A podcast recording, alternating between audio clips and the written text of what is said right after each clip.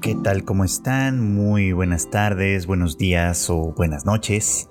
Sean siempre bienvenidos a una emisión más de Anime al Diván, este podcast de Tadaima en el que pues ya saben ustedes, su servidor Free Chicken platica un poquito, analiza, no sé, profundiza un poco más en lo que va pasando en algunas de las series de la temporada que andamos siguiendo, por supuesto, y que puede ser que resulten un tanto interesantes.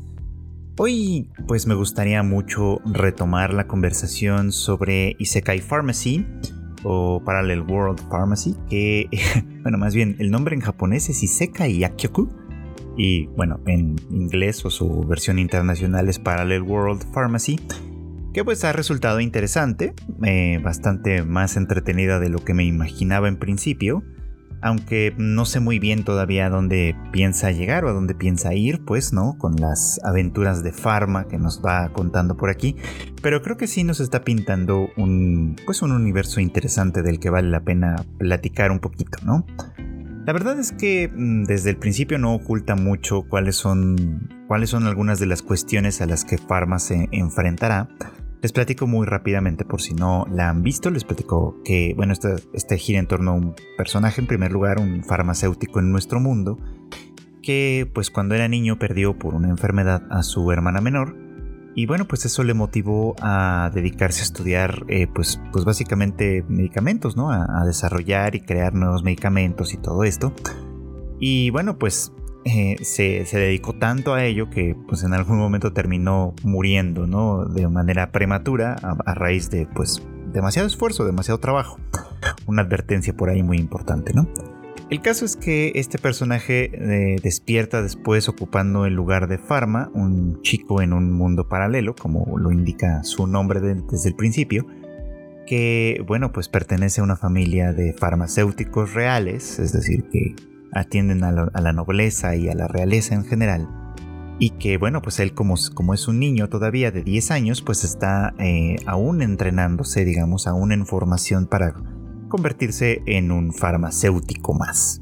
Esto, bueno, pues ya de ahí pues parte un poquito como de, de, que en realidad no está cambiando de profesión, simplemente cambió a un lugar donde las reglas son un poco diferentes. Aquí, pues al ser un niño de 10 años, todavía tiene familia, tiene a sus padres, tiene a su a su hermana menor, mm, casualmente, no sabemos si ella también es la reencarnación de su hermana menor del, otro mundo, pero bueno, supongo que en algún punto ya lo veremos. Eh, y, bueno, pues estamos en esto, ¿no? Ahora, eh, él, eh, que aquí lleva el nombre de Pharma, un nombre muy, pues, pues, pues muy, que, indica muy bien o muy claramente, pues, de qué se trata esta historia. Eh, él descubre que tiene poderes que en realidad son inusuales incluso para un mundo eh, de magia. Mm, digo, ya esa es una de las normas de los Isekai, ¿no? Casi siempre el personaje que, llega a estos mundos tiene un poder extraordinario y creo que pocas veces este poder se usa con, con inteligencia. Aquí creo que se usa de una manera muy peculiar porque en realidad Pharma no tiene necesidad, por así decirlo, de ser realmente superpoderoso para subsistir, ni mucho menos, ¿no? Eh, ya tiene en realidad todos los privilegios posibles, ya forma parte de una familia de grandes farmacéuticos que atienden a la realeza misma, o sea, ya, ya cuenta además obviamente con recursos económicos suficientes para todo esto, en fin, tiene como todas las ventajas. Y entonces tener superpoderes aquí, pues mm, como que de alguna manera pareciera como que está de más pero parece que esto tiene un punto importante que contar a partir de eso. Y es que eh, en, el primero, en el primer episodio, básicamente, cuando vemos que Pharma va a tomar clases, pues, ¿no? Con su, pues, con quien es su maestra, que es una de las alumnas más avanzadas de su padre, eh, eh, pues básicamente ahí va, dándole información o va mostrando que él realmente pues es nuevo en este mundo, que las aptitudes y conocimientos que el Pharma anterior habían tenido, pues él no las tiene y entonces básicamente tiene que aprender todo desde cero.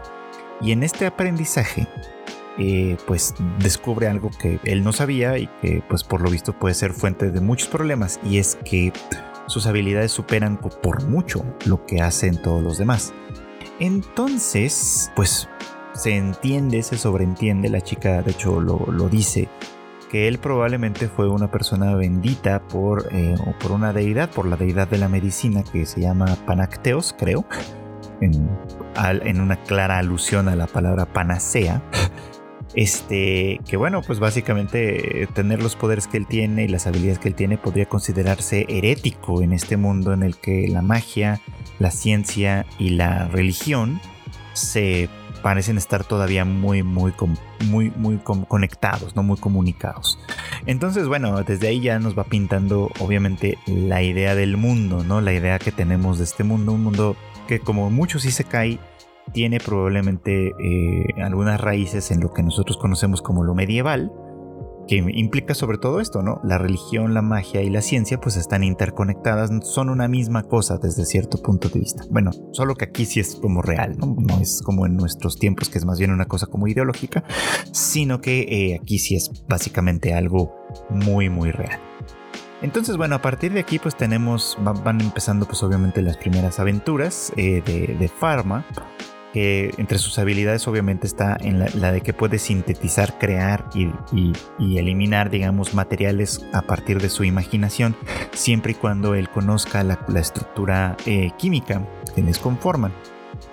Esto obviamente pues es algo que él tiene porque conserva todos sus recuerdos de su vida anterior y pues como era un experto farmacéutico eh, en esta otra lógica, digamos como más bien científica, eh, pues obviamente todos estos conocimientos pues los tiene muy muy bien en la mente y le permiten usar, hacer uso de la magia para crear las sustancias que necesita. Y bueno, pues creo que lo interesante de esto va un poquito más allá en realidad. Muy pronto nos vamos enterando que formar parte de una familia de farmacéuticos reales pues tiene algunas algunas limitaciones pues que van en contra de lo que ideológicamente Pharma pensaba en su vida anterior. Eh, pues al ser un idealista básicamente, una persona que se metió en este, en este mundo que es muy lucrativo en nuestro mundo. O sea, la, farmacéutica es, un, la industria farmacéutica, vamos, es una de las más grandes y más poderosas del mundo en general, precisamente porque pues los seres humanos no podemos prescindir de ella, ¿no? Este, en muchos sentidos y que obviamente pues sus avances y sus y, cualquier cosa que vayan desarrollando nueva, por ejemplo, pues la idea obviamente es que les dé grandes, grandes beneficios económicos.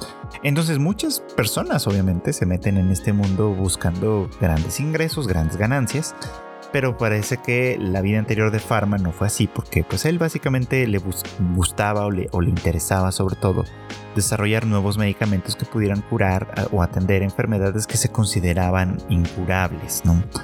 Y que en muchas ocasiones las enfermedades incurables, esto no lo dice la serie, pero creo que lo, implica de alguna manera, muchas veces las enfermedades incurables son aquellas que por ser raras o por ser Mm, enfermedades que aquejan a la gente más desfavorecida, digamos, pues la investigación no necesariamente va adelante, ¿no? O sea, eh, se necesita obviamente pues dinero, ingresos para que haya eh, pues interés, vamos, ¿no? De, de, quienes controlan el capital aquí, de que se investiguen ciertas cosas. Y pues Pharma lo hacía o lo hace pues eh, amparado obviamente por su gran talento, por su, por su profundo estudio y obviamente por este deseo de, que la medicina llegue a más gente. Digo que esto es importante porque en el mundo al que se fue, mm, las clases sociales también están profundamente divididas. Eh, hay farmacéuticos eh, que atienden, digamos, como al pueblo, a, la, a, la, gente común, y hay farmacéuticos como la familia de Pharma que atiende a la gente pues de, mayor de mayor nivel básicamente no eh, hay, hay, algunas implicaciones que me parecen interesantes. Aquí cuando hay, esta escena en la que Pharma usando el ojo mágico que tiene que también es una cosa que solo él tiene y que le permite ver dónde están las enfermedades de la gente e incluso percibir su gravedad y hacer así diagnósticos eh, pues básicamente él mirando con este ojo al personal de servidumbre de su casa, se da cuenta que pues la mayoría de ellos tienen enfermedades, ¿no? Eh, eh, algunas menores, otras tal vez no tanto, pero que bien que mal pues todos ellos están enfermos, vamos, ¿no? Y que entonces pues entonces él decide ir preparando pequeños remedios, pequeños medicamentos, pues, ¿no? en la privacidad de su habitación para obsequiárselos y mejorar así sus vidas, ¿no? Y así es como se entera, pues a partir de lo que le dice una de las chicas, que, eh, bueno, pues que para empezar sería muy, muy raro eh, eh, que un, un, farmacéutico real pues examinara a una persona de clase baja, por supuesto, ¿no? Es algo que no sucedería. Y aun si sucediera, dice, como los medicamentos los elaboran los propios farmacéuticos, pues el, costo sería altísimo para ellos. Entonces, mm, pues no es viable de ninguna manera que, aunque, aunque ellos trabajen y vivan en una familia, eh, con una familia de farmacéuticos, pues los atiendan ahí mismo, ¿no? O sea, ellos tienen que ir a los lugares que desde este punto de vista les corresponda. Entonces esto nos da obviamente pues una indicación de que en este mundo las clases sociales son muy muy claramente divididas, ¿no? Y que obviamente pues lo que, lo que a lo que accede la clase más privilegiada es algo a lo que no puede acceder de ninguna manera otro tipo de clases sociales. Eh, entonces, la división obviamente pues se entiende que va así como de arriba para abajo. la clase más alta tiene, vive en un mundo completamente diferente al de las demás clases, digamos, ¿no? Donde puede haber a lo mejor gente muy pobre o gente más bien de clase media.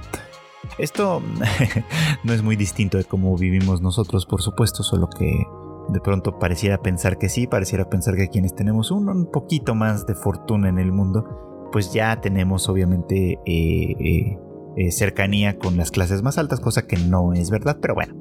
Pero bueno, creo que este mundo lo pone de una manera muy, muy, muy clara, digamos, ¿no? Y bueno, luego viene este momento, este, este momento que me parece muy, muy interesante, porque de aquí creo que es donde se va a derivar todo lo que siga en el que pues la, emperatriz eh, está muy enferma y esto hace que el padre de Farma y el propio Farma vayan, acudan al palacio para atender su caso, ¿no? Eh, Farma muy pronto se da cuenta, a partir obviamente de sus, de sus trucos y de sus poderes que tiene, que la enfermedad de, de, esta, pues de esta mujer es grave, ¿no? pero que por lo menos de momento podría llegar a ser tratable y podría llegar a alargarle la vida durante, pues durante algunos años, por lo menos, ¿no? ¿Por qué? Porque, bueno, pues padece primero pues, tuberculosis, ¿no? Eh, que tuberculosis que se ha ido derivando obviamente en otros malestares, eh, pues, eh, respiratorios, vamos, ¿no? Pero para las que la ciencia del tiempo en el que se encuentra en este momento, pues no tiene elementos para resolverlos. Entonces el padre, eh, pues, siendo fiel, digamos, como a su, a su, a su profesión, eh, se aboca a, darle tratamiento paliativo y esperar pues que la emperatriz muera eh, pues, pues sintiéndose lo mejor posible, digamos, considerando una enfermedad como la suya. Entonces, pues obviamente la situación desde un punto de vista social impide que Pharma la atienda directamente, eh, pero pues él se da cuenta, ¿no? De que en realidad la, posibilidad de alargarle la vida está en sus manos, ¿no? Y que pues si, quiere hacer algo al respecto, pues tiene que dar el paso.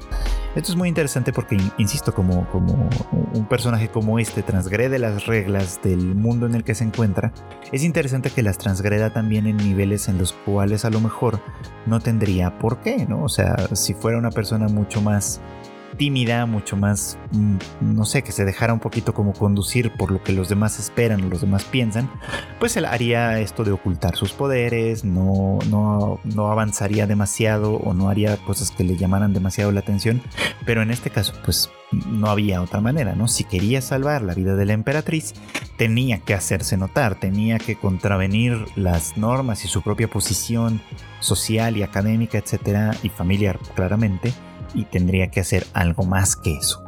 Entonces, pues da un paso adelante, le habla a la emperatriz de un nuevo medicamento que podría ayudarle y ella decide confiar en él, ¿no?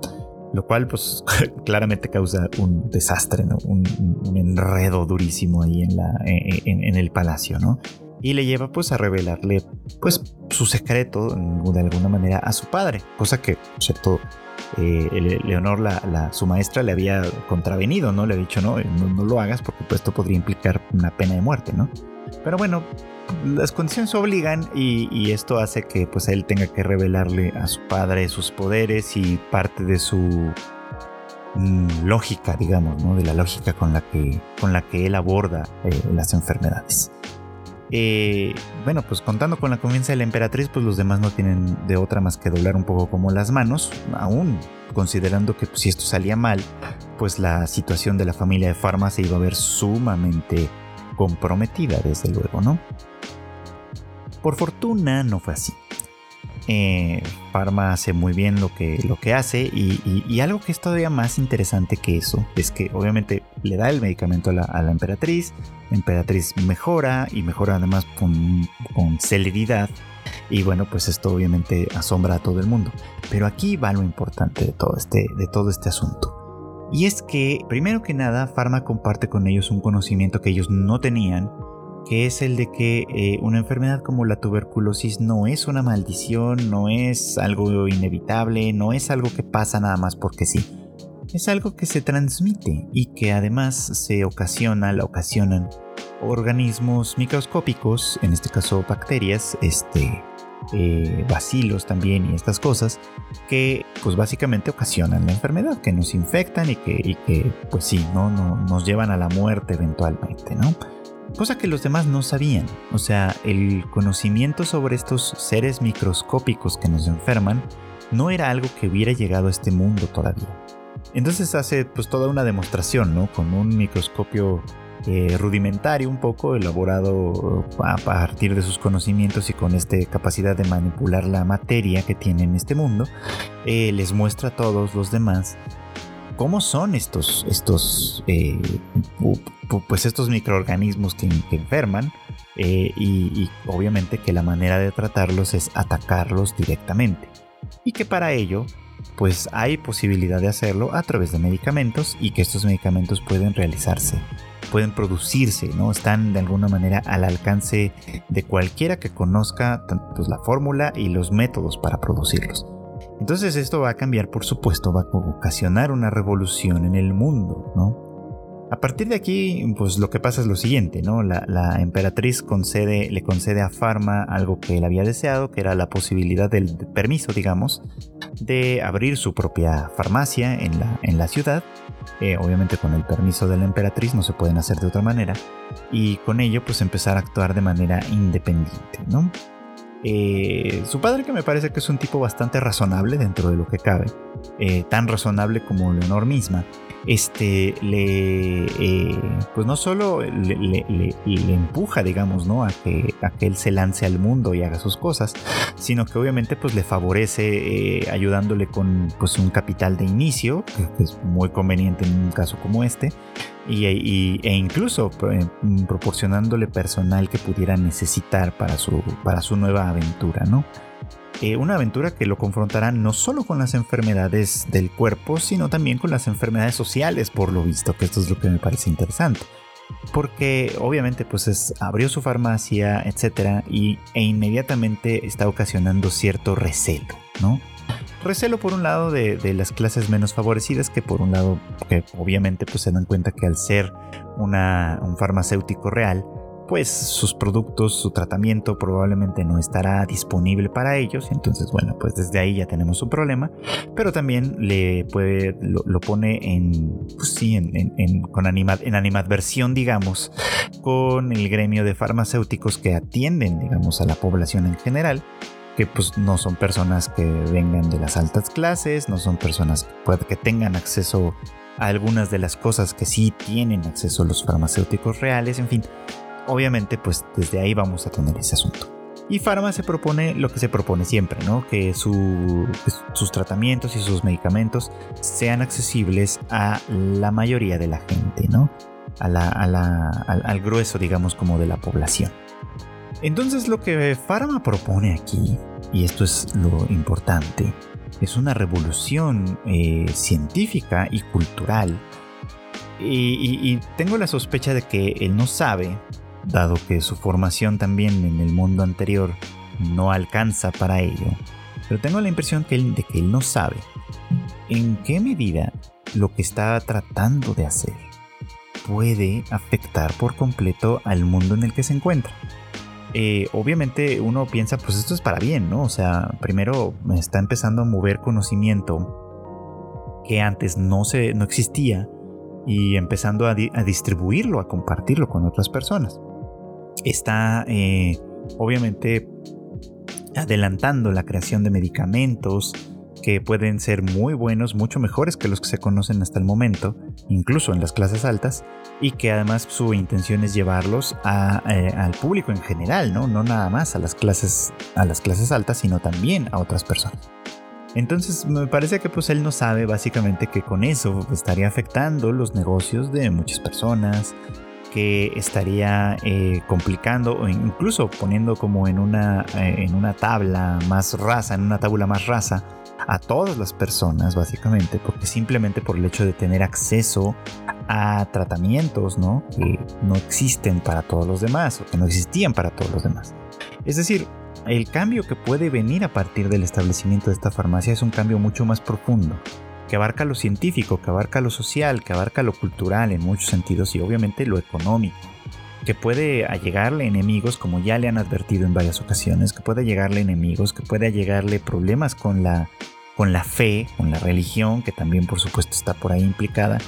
Y básicamente pues lo que está haciendo es eh, lo que está haciendo es mostrándonos de una manera fantástica algo que de hecho sí pasó, ¿no? Que, que, eh, con el renacimiento y el resurgimiento de muchas ciencias y la separación paulatina del conocimiento del misticismo religioso, etcétera, pues ocasionan una revolución.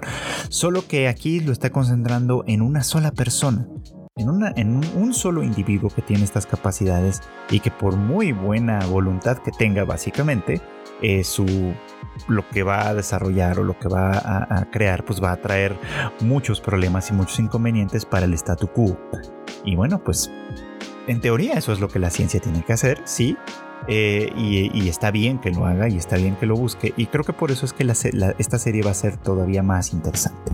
Precisamente porque eh, pues no se limita simplemente a tener un personaje súper poderoso y chicas lindas a su alrededor, que sí tiene, o sea que tiene todo eso, sino que además pues va a, crear o está creando por lo menos un contexto en el que vamos a ver cómo la verdad no necesariamente tiene siempre buen recibimiento, que la ciencia no necesariamente eh, eh, es un avance eh, y, ya, ¿no? Un avance en absoluto, sino que muchas veces cosas que, que, van de la mano con la ciencia, que van de la mano y que a lo mejor los científicos no necesariamente ven, pues pueden ocasionar problemas de otras índoles, desde luego, ¿no? Y que un bien absoluto no necesariamente, o sea, bueno, más bien que un bien no es necesariamente un bien absoluto, que hay cosas que que aunque está bien que cambien, tal vez el cambio no es tan sencillo, sobre todo considerando que quienes cambiamos somos nosotros como individuos. Entonces es interesante por eso, porque creo que va a poner en contraposición muchas cosas, ¿no? Que, van mucho más allá de la ciencia misma, de la medicina misma, y que puede ser que, eh, aunque lo hace de una forma muy idealizada, quizá, puede ser que nos den lugar a buenos comentarios, algunas reflexiones interesantes. Y bueno, pues hablando de sociedades turbias y divididas y estas cosas, ahora seguiremos platicando un poquito sobre Yurei Deco, que todavía no sé muy bien qué es lo que, o sea, cómo va a llegar. Creo que eh, ahora ya ha adoptado, un, ha adoptado una manera más bien episódica de contarse que no es que esté mal, por supuesto, sino que simplemente creo que nos va a ir dando pequeños eh, elementos para ir interpretando el mundo en el, que, en el que nos encontramos en esta serie, por supuesto, para después llevar a una conclusión que seguramente tendrá que ver precisamente con este asunto en el que eh, eh, Hack y Berry pues desenmascaran un poco como este mundo y ellas ya pueden vivir de una manera diferente, sobre todo Berry, ¿no? Que pues obviamente supongo que parte de la intención será que regrese con su familia y que su familia finalmente entienda, ¿no? Qué es lo que ella estaba viendo eh, a través de su deco descompuesto, ¿no?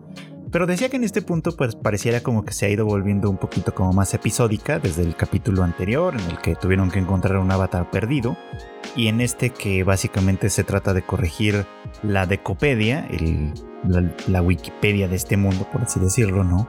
Para corregir una información falsa que tiene efectos muy importantes en el, en el mundo, digamos, ¿no? Eh, que esa es la solicitud que recibe este nuevo club de detectives de, eh, eh, al que del que forma parte Hack, Berry y Finn y por los demás. Y que básicamente pues tienen este propósito de ir desenmascarando ¿no? al, al, centro de atención a clientes, que es como el enemigo principal. ¿no? Lo interesante del capítulo de esta semana fue que eh, básicamente el, tema fueron las noticias falsas o, fake news, como les hemos dado por llamar en estos últimos, en estos últimos, estos últimos años, básicamente, ¿no? Eh, y la cosa podría parecer menor y termina no siéndolo, y esto, esto me parece relevante. Primero se, se trata, la solicitud es de corregir la información que hay sobre cierto animal que vive en un zoológico virtual. ¿no?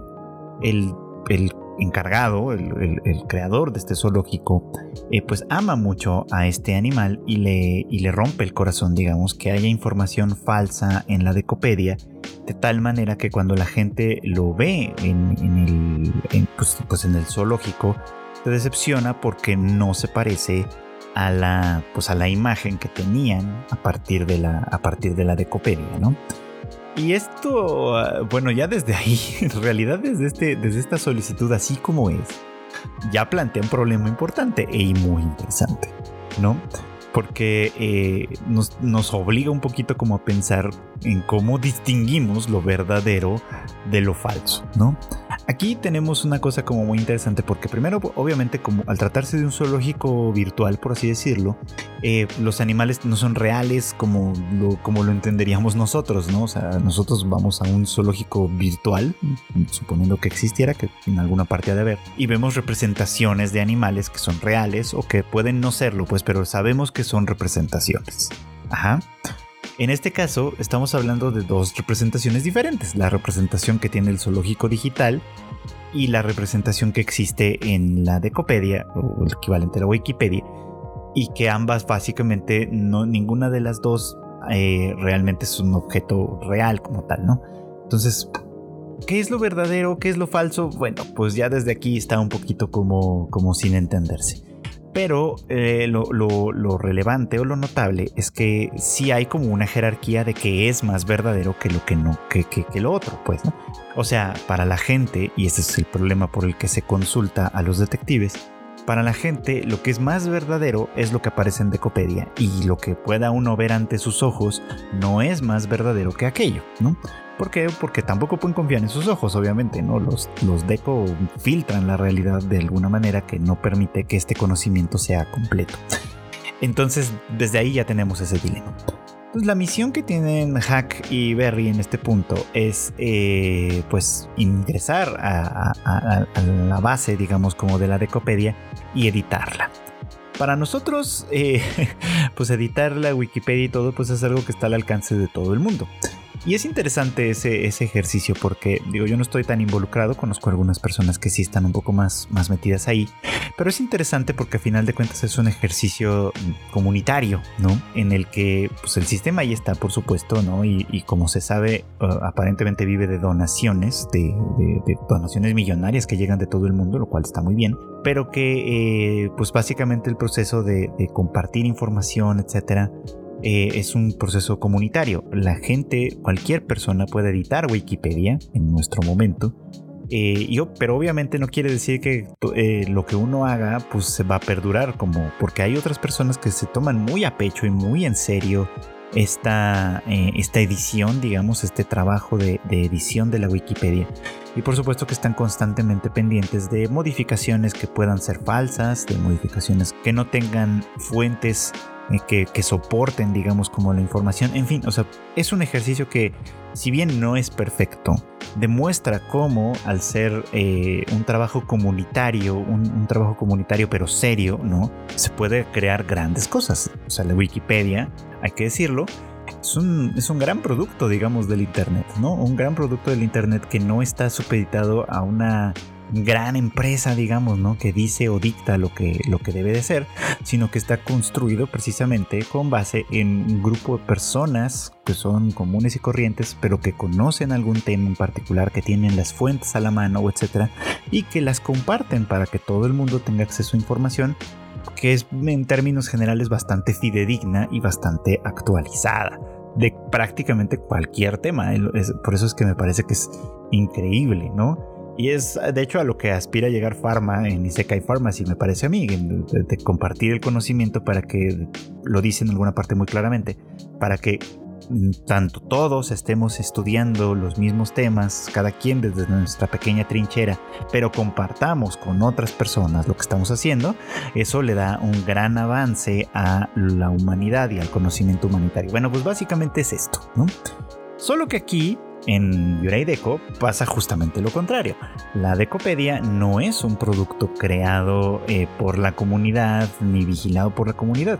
Es un producto que viene desde arriba y que viene designado y que entonces los errores que se cometan ahí, ya sea voluntarios o accidentales, ¿no?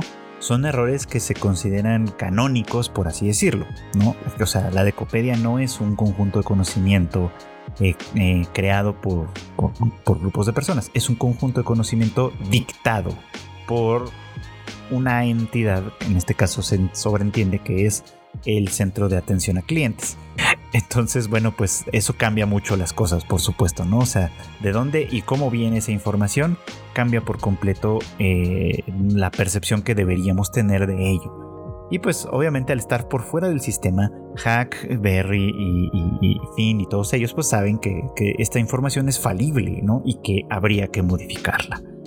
Y pues para modificarla hay que hacer todo esto que ya a lo que ya estamos acostumbrados en esta serie. Hay que meterse al, sistema por la puerta trasera, hay que estar ocultos de toda la vigilancia que hay y hay que hacer las modificaciones sin que el, centro de atención a clientes se dé cuenta, desde luego, ¿no? Esto se atraviesa además con un conflicto personal que hay entre Hack y Berry, que eh, no están en los mejores términos, por supuesto. Sobre todo a partir de que Berry eh, eh, pues vio información que no tenía que ver sobre, sobre Hack, ¿no? Que, que estaba en el centro de atención a clientes y que, bueno, si bien no es información como muy abundante, ¿no? Sí es una eh, infracción, por así decirlo, ¿no? Meterse, pues básicamente con la privacidad de una persona que además ha elegido ser bastante privada, ¿no? Entonces, pues sí es como, como, pues, pues grosero, por decirlo menos, ¿no? Y demasiado intrusivo, pero bueno atravesadas por este conflicto, básicamente, pues las chicas no logran cumplir la misión que, tienen que hacer, que, o sea, no encuentran la información equivocada y cuando la encuentran no consiguen editarla de la, de la manera adecuada y peor aún, no consiguen poner, indexarla en el lugar en el que corresponde, de tal manera que esta nueva criatura, eh, pues se, se escapa, digamos, ¿no? De, de, la decopedia y comienza a infectar otros, pues sí, otras, otras representaciones, digamos, en el mundo exterior. Ocasionando algo que también es muy interesante, ¿no? Que es una pequeña moda, ¿no? La gente considera que este nuevo, este nuevo ser, ¿no? Que, salió de, la, de, esta mala edición que hicieron Berry y Hack, es muy cool y es muy lindo, ¿no? Y es muy atractivo y entonces se convierte en una pequeña moda que todo el mundo replica sin pensar, ¿no? Ni de dónde salió, ni, ni nada ¿no? Y que a final de cuentas termina con el pues, sacrificio del pequeño, del, pequeño ser del zoológico digital, ¿no? Que pues el, el, el, encargado, el, doctor encargado, pues lamenta mucho, ¿no? Porque dice, bueno, este, esta criatura era muy linda, así como era, me parecía que era muy bonita y era de mis favoritas, pero pues la política de este zoológico es solo representar cosas que sean reales y por lo tanto, pues tiene que desaparecer, ¿no? Y pues Así es como se pierde, digamos, como esta información a partir de, primero, de una mala edición, de una, de, una información equivocada que aparecía en la Decopedia, por un lado, y luego de una mala edición que se convirtió en algo muy popular, ¿no? En algo, eh, eh, en, algo prácticamente popular. Y esto nos vuelve a dar una, una nueva capa de lo, que, de lo que es verdadero y lo que no lo es, ¿no? Lo popular lo que todo el mundo cree, lo que todo el mundo piensa que está bien, ¿no? Ese es otro nivel de verdad, ¿no? Eh, es un poquito como turbio pensarlo así, porque si pensamos en lo que es verdadero, como seres humanos normales, comunes y corrientes, a lo mejor nuestra idea de lo verdadero es que lo verdadero pues, pues es así, es verdadero y listo. No hay nada más, no hay nada que podamos decir al respecto. Y como suelen decir muchos fachitos cuando en realidad están diciendo mentiras, eh, los hechos no, eh, no obedecen a tus sentimientos, ¿no? Que bueno, digo, generalmente están diciendo mentiras que simplemente se limitan a querer desdeñar otro tipo de otros datos, pues otro tipo de información. Pero en fin, me desvío un poquito, ¿no? Tenemos entonces varios niveles de lo verdadero aquí, ¿no? El nivel de eh, lo que es verdadero según lo que, lo que se dicta desde arriba, ¿no? En el caso de la decopedia, ¿no? Eh, de tal forma que desde ahí, ahí es donde surge este conflicto con este pequeño animal, ¿no? La decopedia dice una cosa y el doctor que lo muestra, que tiene otra información, dice que es otra, ¿no? Y la gente percibe como más verdadero lo que aparece en la decopedia. Y luego cuando esto se filtra y se convierte en una cosa común, en una cosa de moda básicamente, ¿no? Esta información equivocada adquiere un nivel de verdad todavía mayor. Lo que todo el mundo cree que es verdad y que, y que así es, pues, ¿no? Y que así debe de ser. Termina por arruinar tanto lo que existía originalmente dictado desde arriba por la decopedia como lo que el doctor originalmente conocía de este ser, ¿no? Y es ahí pues donde eh, nos muestra un poquito el peligro de todo esto, ¿no? Cuando algo se considera verdadero, ¿no? Eh, por un grupo mayor de gente, de personas, ¿no? Esa, esa condición de verdad que no necesariamente corresponde con la verdad como tal, por así decirlo, ¿no? Pues tiene la capacidad de destruir aquello que, a lo que hace referencia en primera instancia. Y eso es lo grave de todo esto, ¿no? cuando pensamos en que quizá no tenemos acceso a la verdad cruda, a la verdad como tal, sino que tenemos acceso a información parcial, eh, dictada quizá, que se ha vuelto moda por un lado, etcétera, ¿no? nula por completo nuestro juicio, nuestra capacidad de, interpretar el mundo así como lo vemos, y entonces pues se convierte ya en un problema muy, muy grave, ¿no? Eh, aquí está caricaturizado claramente, pero que a final de cuentas sí puede ser un problema mucho más grave de lo que, pues, de lo que uno pensaría en primera instancia, ¿no? Entonces, eh, pues me parece que lo que planteo en este último capítulo, aunque parece, eh, aunque podríamos pensar que quizá era medio anodino, en realidad tiene bastantes niveles interesantes o importantes de los cuales se puede discurrir. Eh, creo que a final de cuentas este asunto de qué es lo que entendemos por verdadero y por falso, de dónde nos viene la información, qué pasa cuando la información que nos viene ya viene filtrada por algunos, mm, algunos intereses quizá, ¿no?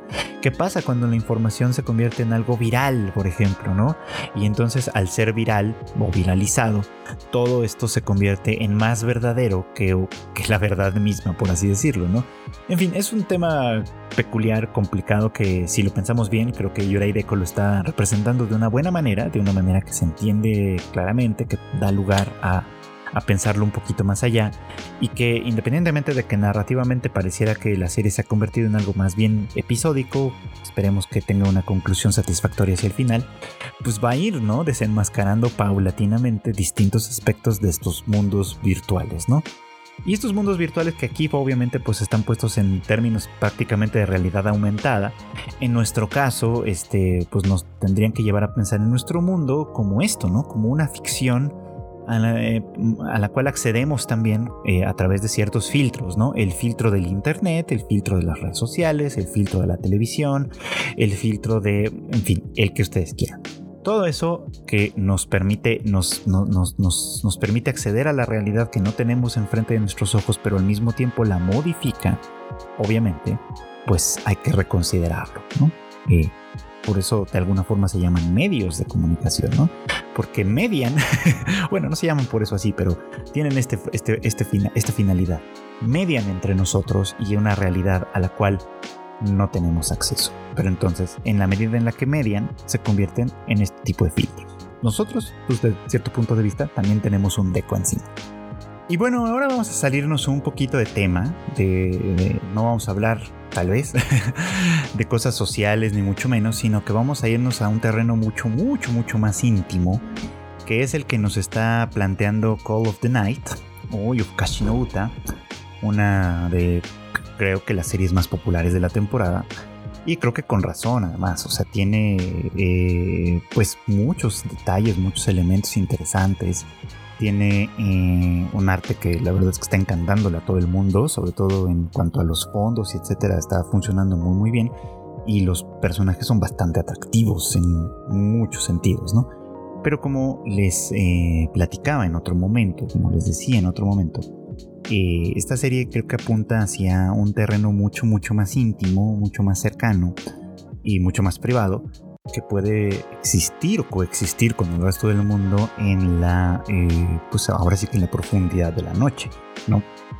Dado que es un, momento en, la vida en la que todo lo demás pareciera como que deja de funcionar, digamos, deja de funcionar de una manera como normal o normalizada, y la noche tiene reglas diferentes, por supuesto.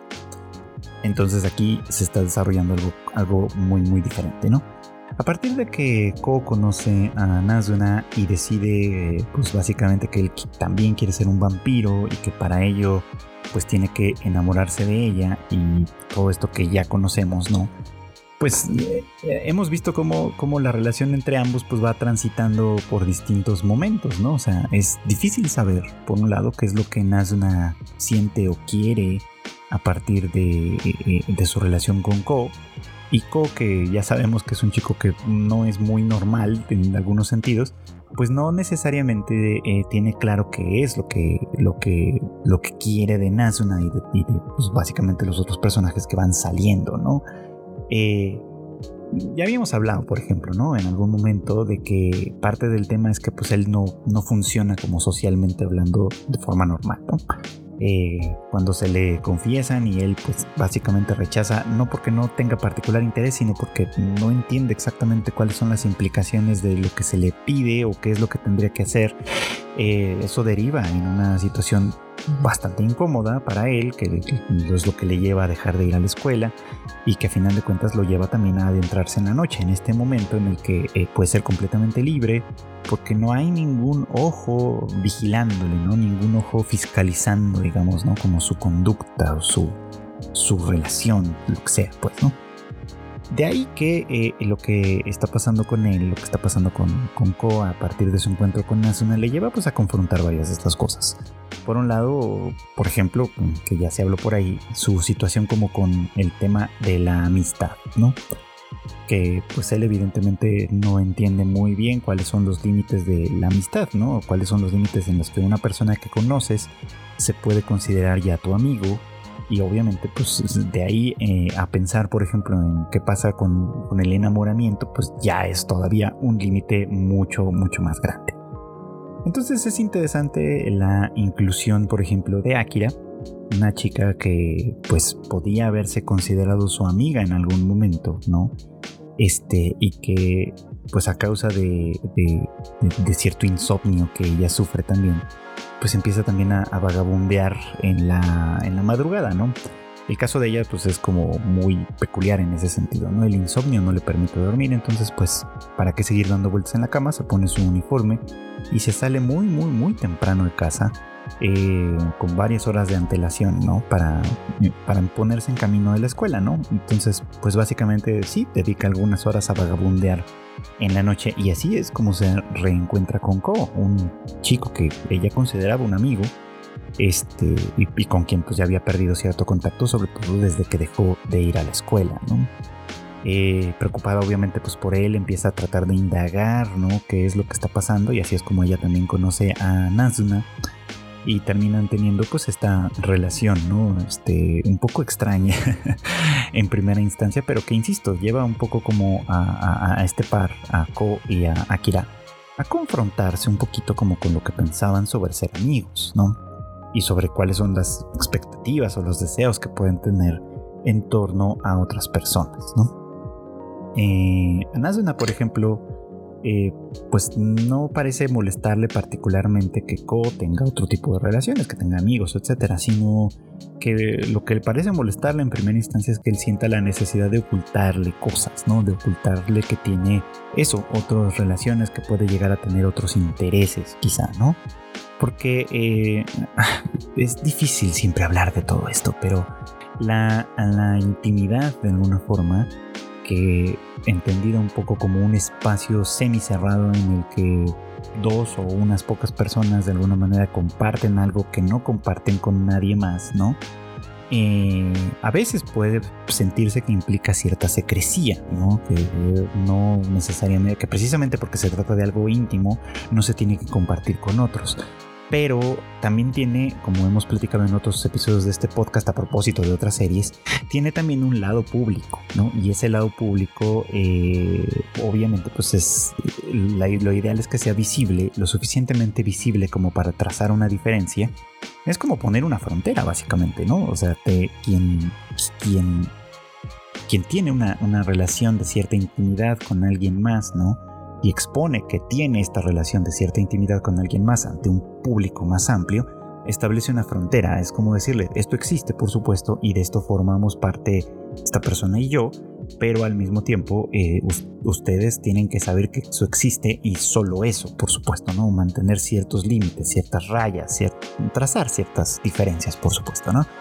Y es creo que lo que aquí más o menos está pasando, ¿no? A partir de que, de que eh, sucede este encuentro, este, este primer desencuentro, digamos, ¿no? Entre Ko, eh, Nazuna y Akira, eh, lo, que, lo que sigue, por supuesto, pues es ampliar un poquito como este círculo de intimidad, ¿no?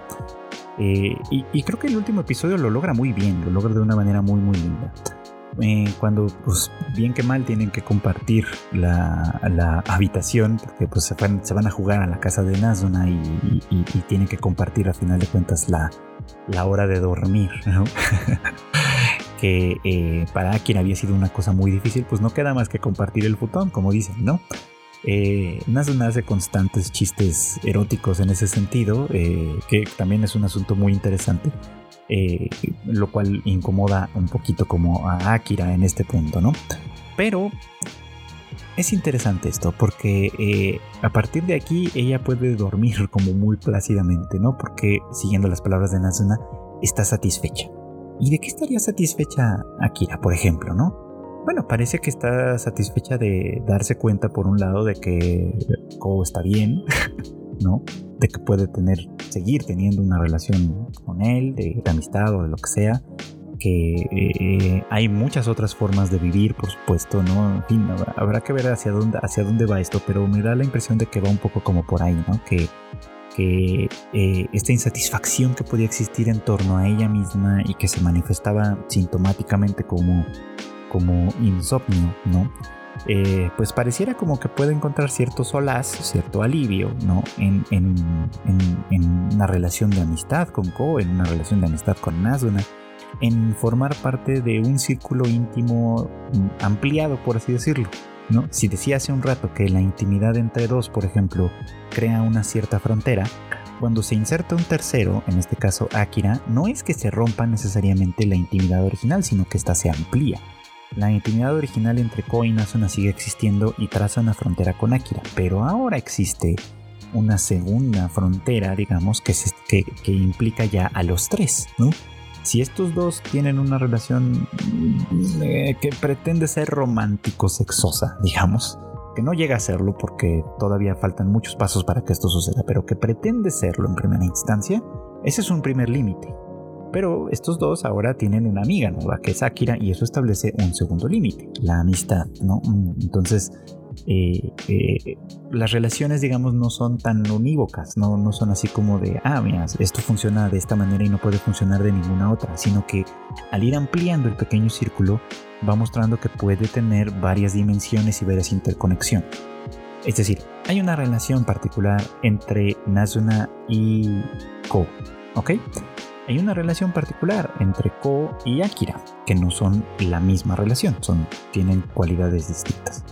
A partir de que se vinculan, puede surgir una relación particular entre Nazuna y Akira, que no va a ser igual a la que tienen ellas dos con Ko, por supuesto, ¿no? Y además hay una relación adicional, un vínculo, un vínculo que, las que los conjunta a los tres, ¿no? Que los implica a los tres y así las relaciones se van complejizando todavía más. Me parece que lo que está haciendo eh, Call of the Night a partir de esto, a partir de todas estas vinculaciones que se dan por fuera de los sistemas sociales naturales, como la escuela, el trabajo, la familia, yo qué sé, sino que se dan en un terreno y en un ambiente completamente ajeno, completamente privado y, insisto, ¿no? Por fuera de, esta, de estas reglas sociales y demás, creo que le da lugar como a explorar las relaciones desde un punto de vista un poquito más purificado, por así decirlo, ¿no? Y eso me parece que es muy, muy relevante y que es algo que esta serie está logrando hacer de buena, de buena manera, de verdad. O sea, lo hace muy disfrutable. Los personajes, insisto, siguen siendo bastante agradables todavía. Y bueno, pues a juzgar por lo que promete la secuencia de opening, pues creo que más personajes se van a integrar y probablemente aquí es donde empiecen a venir los conflictos que pues forman parte del pan de cada día de cualquiera de este tipo de historias. Entonces creo que aquí se está construyendo algo muy bonito, muy interesante y por eso es que pues es una serie que, que promete, ¿no? Que promete convertirse probablemente en la, en la más importante o la más relevante de la temporada. Así que pues ahí la tienen, este, algunos comentarios sobre Call of the Night, sobre Yurai Deko, sobre eh, Isekai Yakuku o Parallel World Pharmacy. Buenas series que estamos teniendo oportunidad de ver esta temporada. Y bueno, pues esto fue todo por hoy. Muchas gracias como siempre por acompañarme cada semana en este podcast. No se olviden que eh, el anime Al sale todos los miércoles en algún momento del día. Lo van a encontrar siempre disponible en las diversas plataformas de, de audio, ya sea Spotify, Apple Podcast, Google Podcast y demás. Para que pues básicamente la que ustedes usen, ahí lo van a encontrar a conveniencia para todos ustedes, por supuesto, ¿no? Tenemos además pues otros podcasts, eh, obviamente el Rage Quit que Marmota y Q hacen cada semana, ranteando durísimo sobre el mundo de los videojuegos, el Shuffle que me cuentan que ya volverá, en el que Kika pues obviamente les platica mucho sobre lo que está pasando en el cine, en las series y en muchas otras cosas divertidas, por supuesto que sí y desde luego el Tadaima Live, que ese sí se está haciendo todavía en punto de las 8.30 de la noche todos los eh, miércoles, hora de la Ciudad de México, 8.30, insisto, y que después también van a encontrar en formato podcast en todas estas mismas plataformas, por supuesto. Eh, no me quiero despedir sin antes recordarles que eh, las noticias más importantes del mundo del anime y demás están en tadaima.com.mx. Y bueno, ya a título personal, pues agradecerles como siempre su preferencia por este podcast, que lo escuchan cada semana y la verdad es que eso me hace muy feliz. Agradecerles también a todos los que fueron al cine o, que todavía están por ir al cine. En Argentina apenas se va a estrenar la de Goodbye Don Gliss. Les agradezco muchísimo a todos los que pudieron ir. La verdad es que echamos muchas ganas a ese proyecto para que, para que la gente lo disfrutara. y si tuvieron oportunidad de hacerlo, me alegra mucho que, saber que pues, a la gran mayoría de la gente le ha gustado mucho.